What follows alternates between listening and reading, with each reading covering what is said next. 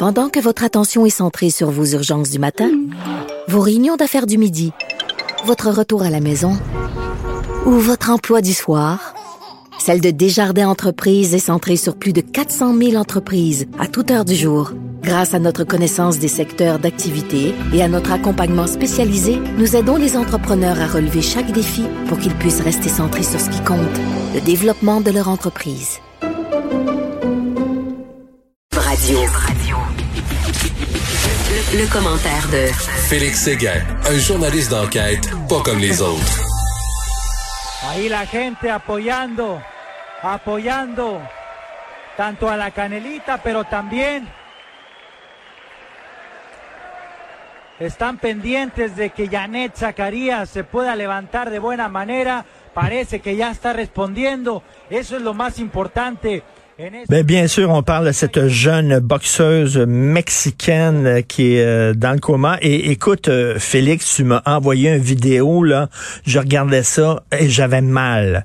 Vraiment, Ah oui. là. C'était son, son knockout qu'elle avait, qu'elle avait eu euh, euh, il y a trois mois, c'est ça? Exactement, parce que ce qui est en cause euh, dans les remises en question de la manière dont est pratiqué euh, ce merveilleux sport qui est la boxe, c'est beaucoup euh, comment on a permis à une boxeuse qui avait subi un knockout important euh, il y a quelques mois de remonter sur le ring. Alors, Jeannette Zacharias Zapata a, a subi euh, en mai dernier ce knockout-là, dont on entend là, les commentateurs décrire la scène. Euh, et je, tu dis, là, toi, t'avais mal quand tu as regardé la vidéo. oui. J'avais mal aussi. Quand on, si je peux vous la décrire un peu, là, on voit bien sûr le ring. C'est au Mexique euh, et elle se fait passer, euh, mais sans aucune résistance, un knockout hallucinant. Elle est au tapis plus de deux minutes après les derniers coups.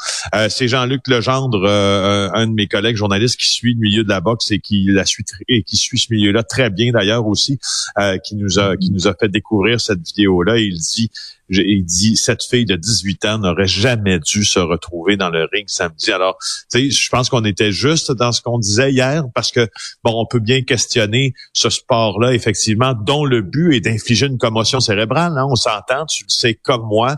Euh, c'est sûr que c'est un sport rude. Euh, moi, je t'ai dit que c'est un sport que j'appréciais, que je, je suis dans, dans, dans presque tous les galas à Montréal parce que j'ai un respect pour ces gladiateurs du ring. Par contre, quand on, quand on, quand on oppose à une boxeuse bien entraînée, un jambon, comme on dit dans le milieu, pour faire monter la fiche, là, c'est une toute autre affaire. Je sais pas si tu as vu l'entrevue de Marie-Pierre Roule avec Jean-François Guérin. Ben, écoute, elle Écoute, était extrêmement émue, là, sans coupable, pauvre elle. Ben oui, elle a des, avait des sanglots dans la voix. Tout le monde lui dit de pas se sentir coupable, que le combat était propre, qu'elle n'a pas frappé après la cloche. C'est vrai. Euh, par contre, tant dans la scène mexicaine que dans la scène montréalaise, quand on regarde la, la- la réaction de l'arbitre, techniquement, il y a peut-être matière à question. Est-ce que l'arbitre aurait pu voir avant euh, que euh, que Jeannette était dans un état où elle ne pouvait plus se défendre. Manifestement, là, dans, dans le knockout de Montréal, elle ne pouvait plus se défendre depuis un certain temps. En là. tout cas, le knockout au Mexique, c'est vraiment épouvantable. Comme tu dis, sur le tapis, puis elle aurait pu tomber dans le coma. Là, écoute, euh, puis là, tu dis, attends, mais trois mois après, et là, faut pas blâmer Yvon Michel, là, absolument pas. C'est la Fédération de boxe du Mexique qui ont dit, cette fille-là est apte à remonter euh, dans l'arène. Eh voyons donc, comment tu Ben, peux dire ça, là? Oui, ben, c'est ça. Eh bien, effectivement, il faut pas blâmer Yvon Michel. Je m'excuse, là, mais, mais tu sais, euh, moi, les déclarations là euh, d'Yvon Michel, je les attends toujours, euh, à savoir s'il connaissait justement, malgré euh, les licences qui ont été octroyées par la Commission athlétique du Mexique, puis aussi par le Québec, hein, parce qu'on lui a permis de se battre. Non, mais lui, regarde, connaissait- c'est la, la commission athlétique du Mexique, ils ont, ils ont donné le feu vert, ils ont dit correct. Mais Il dit bon, c'est correct, je me fie à eux autres. là. Tu sais, c'est, c'est eux autres qui l'ont mal protégé, cette Ouais, tu sais, fille-là. mais il sait que sa boxeuse va gagner là quand il paye 1800 pièces pour Ben faire oui. venir, tu sais, cette boxeuse euh, mexicaine, puis qui pour l'arranger donne aussi un combat. à Son entraîneur qui est son chum, tu sais, je suis assez persuadé que Yvon Michel sait que cette boxeuse va perdre. Il sait que c'est pas un combat égal, et il sait que si Jeannette gagne, c'est probablement à cause de un, un coup chanceux, hein, un lucky punch, donc Mm. euh, c'est un crochet qui passe, un uppercut qui passe. euh, en, pleine gueule alors qu'on s'y attend pas. Puis là, notre boxe, la boxeuse québécoise est sonnée. Moi, je, je, tu sais, je veux pas jeter la pierre à personne. Euh, mais non plus, je ne veux, je ne veux pas exonérer personne de la connaissance du fait que c'était euh, c'était une femme vulnérable qui était dans le ring à ce moment. certainement vu, on a tous vu Raging Bull où ça montre aussi un peu la façon dont on, on monte, on fait monter un boxeur en, le faisant euh, confronter des, des jambons, comme tu dis, pour qu'il puisse monter le gars là. Et, euh, ça, ça le montre très bien. Bref, on a des nouvelles de sa santé, elle, qui est toujours dans le coma?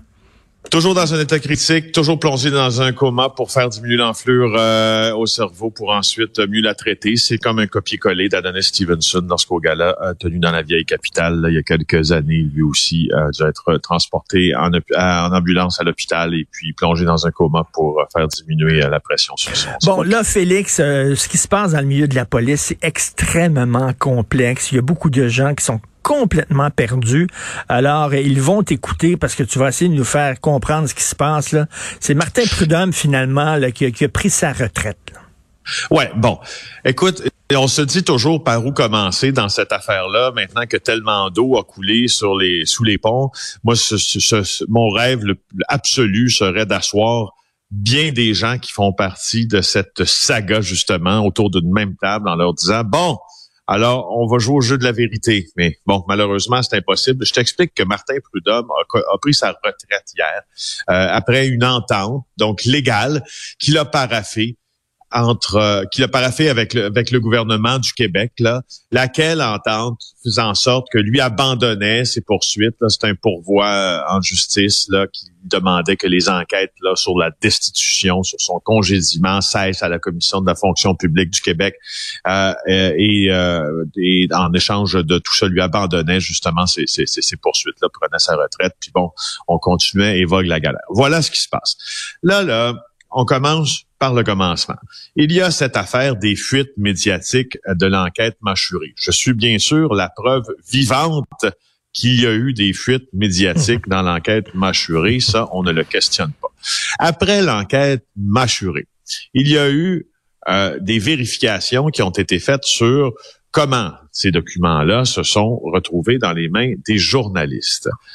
En plus de cette vérification-là, il y avait une enquête de l'UPAC pour trouver le coupable, qui s'appelait le projet A.